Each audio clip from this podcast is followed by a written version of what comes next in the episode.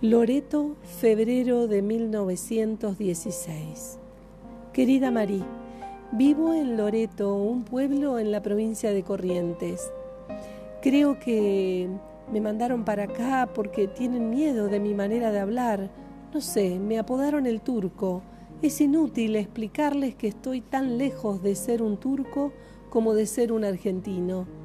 Aquí conseguí comprar un carro y un par de caballos. Tengo mercadería para vender y pronto estableceré un comercio en el pueblo. Por ahora voy casa por casa ofreciéndoles telas, objetos de bazar, velas y todo lo que no tengo se lo encargo a un amigo de Corrientes. Tengo mucho que agradecer a la gente de aquí, mucho. Te extraño, vivo cada día recordándote, Michelle.